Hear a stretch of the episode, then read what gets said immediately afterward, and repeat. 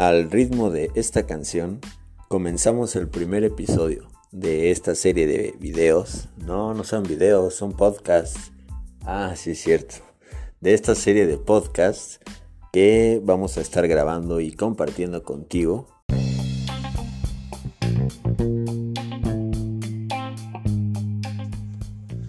En esta ocasión nos reúne un camino muy significativo en nuestra vida.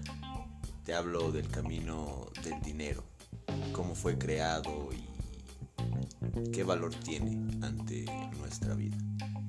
En esta ocasión o en este camino no tendremos un guía como en podcast pasados y no hablaremos de un personaje y su filosofía en concreto.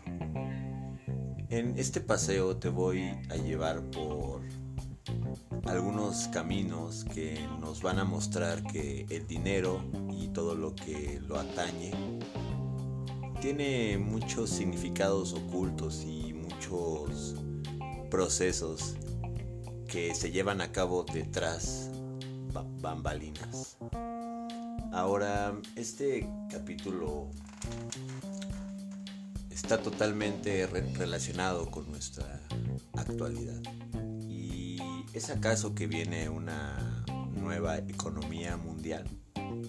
¿Es acaso que este reseteo mundial que se ha hablado durante varios años está a punto de suceder?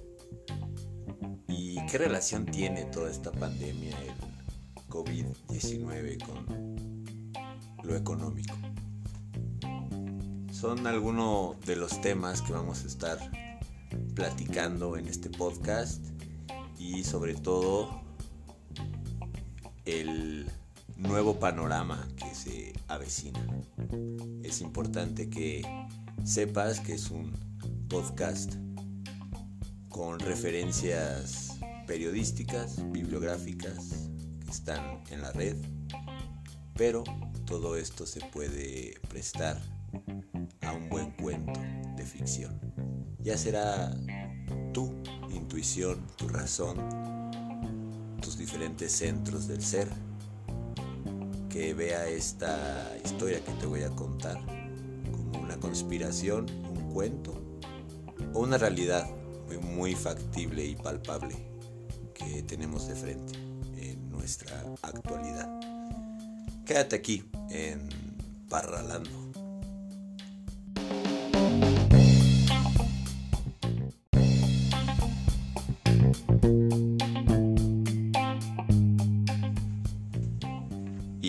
Comenzamos en este nuevo paseo por el Valle del Conocimiento y la Sabiduría. Y la primera pregunta que nos atañe es, ¿en qué se respalda el dinero? ¿Qué valor tiene? Además del obvio. Y cuando digo obvio es pues, tú podrás reflexionar que el dinero es aquella acumulación de riqueza que tienes como resultado de tu trabajo y que sirve como medio para intercambiar materias primas como comida, ropa y cierta clase de inmuebles como casas o automóviles y diferentes instrumentos para satisfacer nuestros deseos y necesidades. En sí esto es el dinero, un medio de intercambio pero pasamos mucho tiempo de nuestra vida persiguiéndolo, acumulándolo, trabajando por él, incluso venerándolo en cierto aspecto. Y no nos detenemos a pensar en toda esta carrera por acumularlo. ¿Qué es el dinero? ¿De dónde viene? ¿Cómo es que fue creado? Quiénes lo manipulan, cómo lo manipulan y qué efecto tiene en nuestra vida. Son algunas de las preguntas que me surgieron para hacer esta pequeña investigación acerca del el dinero. Y voy a comenzar este primer paseo por el patrón bimetálico. Vaya, e, este patrón era el que reinaba antes, un poquito antes de la Edad Media. Y se refiere a que el dinero se respalda en el oro. En la Edad Media, cuando tú querías comprar algo de sumo precio, pues ya no ibas a llevarte todo este cofre lleno de monedas de oro hacia el vendedor. Se creó en ese tiempo lo que es conocido como el billete, el papel. Y ese papel tenía una cantidad y esa cantidad estaba respaldada en el oro, ya sea del monarca, del rey, de la princesa, del comerciante, del banco. Y ese patrón reinó durante muchos años hasta que apareció un actor en el tablero mundial llamado Estados Unidos de Norteamérica, el querido tío Sam. Este tío Sam o los Estados Unidos de Norteamérica empezaron a tener un gran poder en la economía mundial cuando decidieron cambiar este patrón bimetálico que era el oro hacia el dinero sustentado por la fe, por algo que no existe. No sé si has escuchado que el dinero no existe o que es una ilusión. Vamos a desvelar un poco esto porque se han hecho muchas investigaciones y a lo largo de la historia se ve que el dinero ya no está respaldado por nada. Y esto lo hizo el presidente Nixon y un poco antes en, el 44 en esta convención de Bretton Woods cuando el dólar toma este poder como monarca global de la moneda y es ahí cuando el tío Sam o Estados Unidos de Norteamérica influenciado por los bancarios internacionales por medio de la Reserva Federal es que se hacen del poder absoluto del dinero y de todo lo que lo atañe a él. Te podré contar un poco más de historia y te diré que después de la Primera Guerra Mundial, pues muchos países estaban endeudados por los resultados de esta gran guerra. Y pues Estados Unidos se alzaba como este gran o esta gran potencia económica y no dudó en darles la mano para prestarles dinero a cambio de su oro. Y es aquí cuando Estados Unidos incluso se vuelve más poderoso y es cuando empieza esta deuda de los países y, todo lo relacionado a ellos. Si es que sabes un poco de la historia de, de, los efectos de la guerra mundial, primera y segunda, y cómo Estados Unidos eh, se proclama este gran actor y tirano de la élite mundial. Entonces, preguntándome en qué se basa el dinero, me encuentro con esto, ¿no? Que antes teníamos un dinero fiduciario estaba respaldado en este patrón bimetálico del oro y la plata, junto con piedras preciosas o metales preciosos. Y bueno, Estados Unidos hace que el dinero, bueno, aquí voy a marcar algo muy muy, eh, muy claro para toda esta serie de podcast. Estados Unidos es una nación que fue ideada por iniciados en las sociedades secretas de la Europa antigua. Tenemos muchos indicios de que Washington DC o District Columbia es, tiene toda una arquitectura sagrada que nos muestra la influencia de estas sociedades secretas en el gobierno de los Estados Unidos. No sé si has escuchado acerca del Deep State o el gobierno oculto o profundo. Y es justo de lo que te voy a hablar. Cuando digo Estados Unidos no me estoy refiriendo a, a todo el país junto con sus ciudadanos y la historia que han hecho, sino a esa élite bancaria que está en el gobierno profundo. Y quiero o te quise comentar esto para que hagas la diferenciación cuando digo que Estados Unidos está pues detrás de todo este control de tu vida acerca del dinero.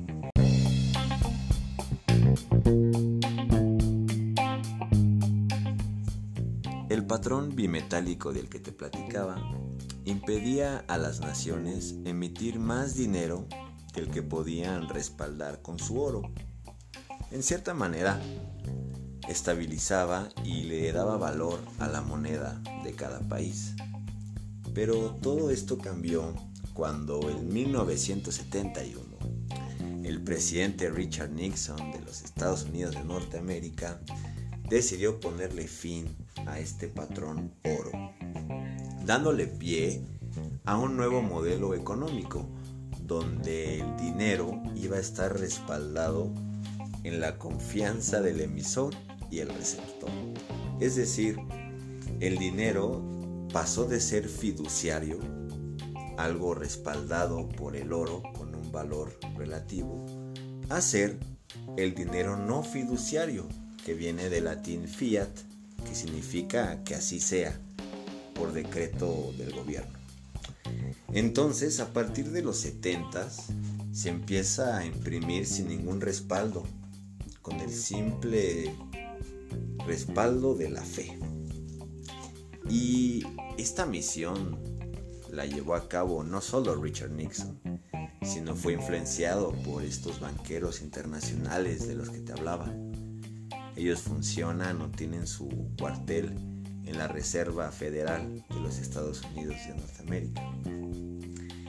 Ellos, por medio de diferentes tratados, hicieron que el patrón oro o este patrón bimetálico ya no existiera más y le diera más poder a esta elite bancaria.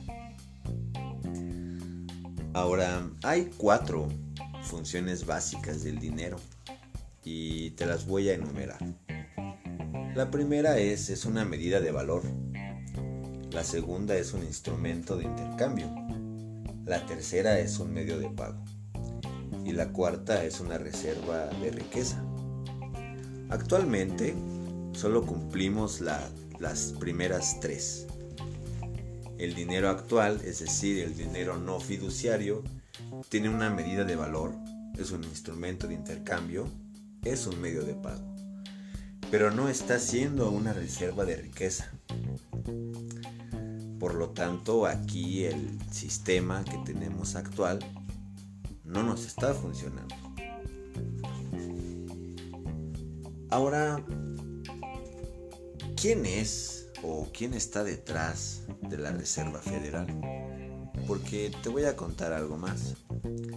La Reserva Federal de los Estados Unidos de Norteamérica es aquel ente privado que puede crear dinero de la nada. Como no está sustentado en nada, pueden simplemente crear trillones y trillones de dólares. Es muy curiosa y bastante misteriosa la historia de cómo se creó este organismo. Y nos tenemos que remontar hasta 1913. Así es. Durante la Primera Guerra Mundial, o un poquito antes de la Primera Guerra Mundial, este sistema bancario se introduce en Estados Unidos y aparentemente de carácter público pero con fines privados y malévolos, ya lo veremos más adelante.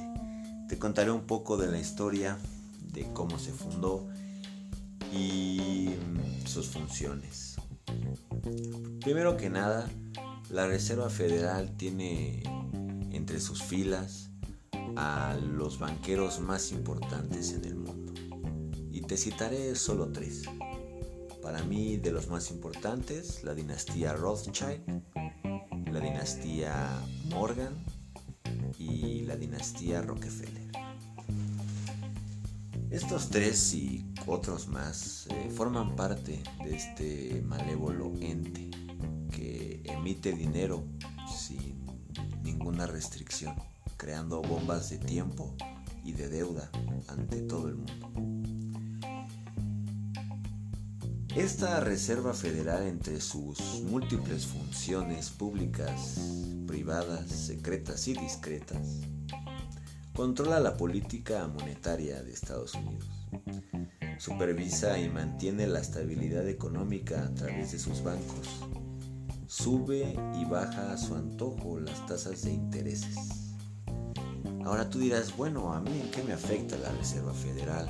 Yo vivo en otro país, ni siquiera mi moneda es el dólar. Pero verás que la historia nos dice que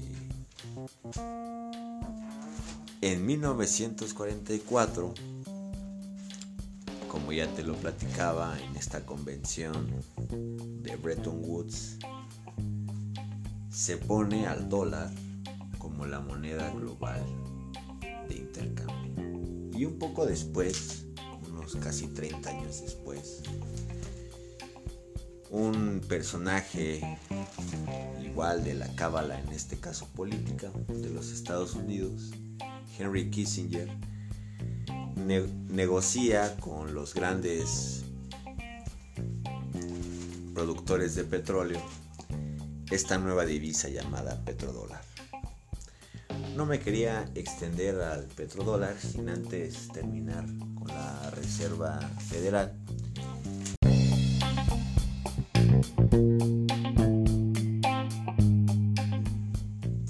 Y la pandilla oscura se hace presente en la Reserva Federal, pues estas diferentes dinastías de bancarios internacionales decidieron hacer su cuartel en Estados Unidos de Norteamérica y desde ahí controlar y regir al mundo medio de la deuda de los países.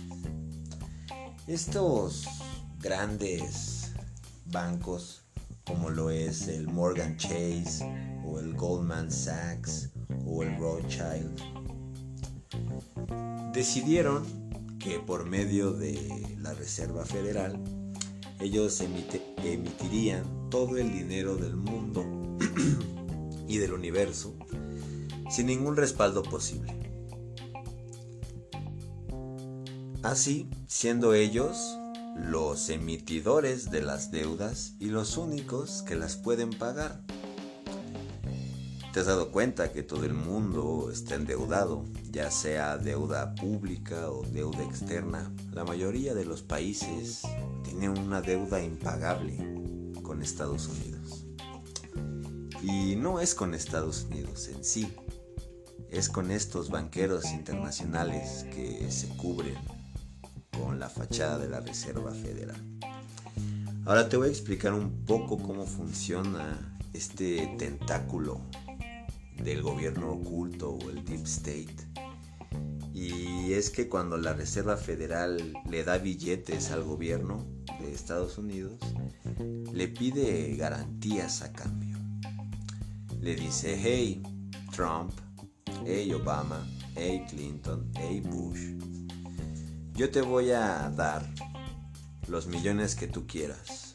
A cambio, necesito que hagas unos unas nuevas leyes. Necesito nuevos impuestos, necesito nuevos títulos, necesito nuevos intereses que le impongas a tu población. Y es ahí cuando viene el control verdadero de la banca internacional a través de los gobiernos, través del dinero.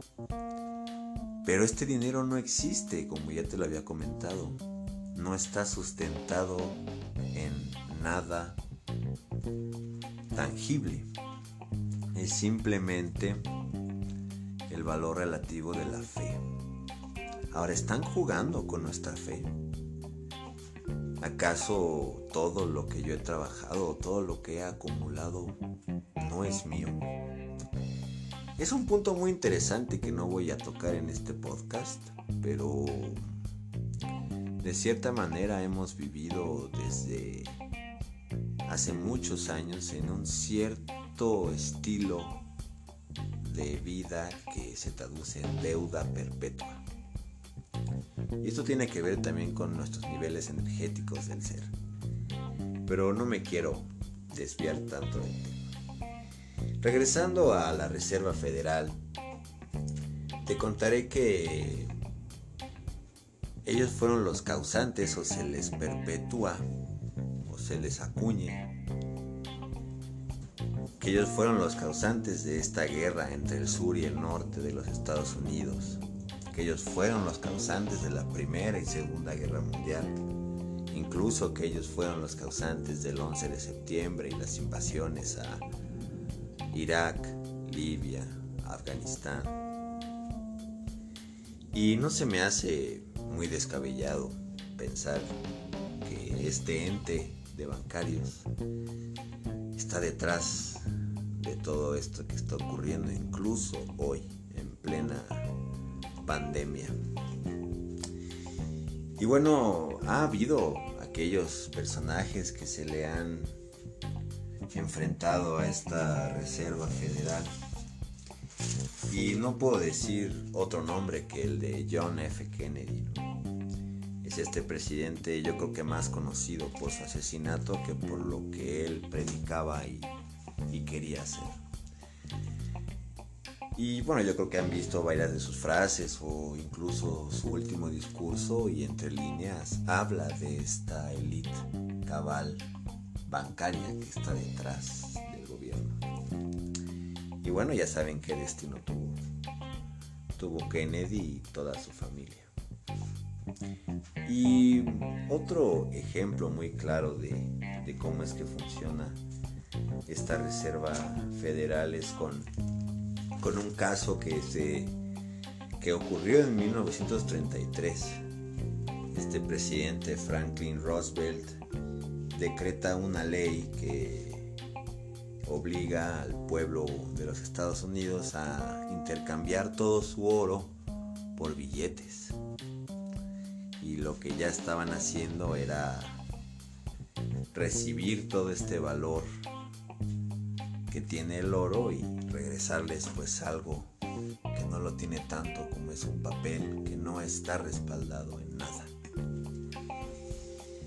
Fue una pequeña introducción de lo que es la Reserva Federal, cómo funciona y más o menos quiénes son sus creadores. Daría podcast de muchas horas, el simple tema de hablar de cómo se fundó y toda la historia y todos los personajes que han pasado por este ente maligno del estado profundo. En las próximas entregas o en los próximos capítulos te voy a platicar cómo esta Reserva Federal por medio del petrodólar y por distintas políticas internacionales hizo aún o se hizo aún más poderoso.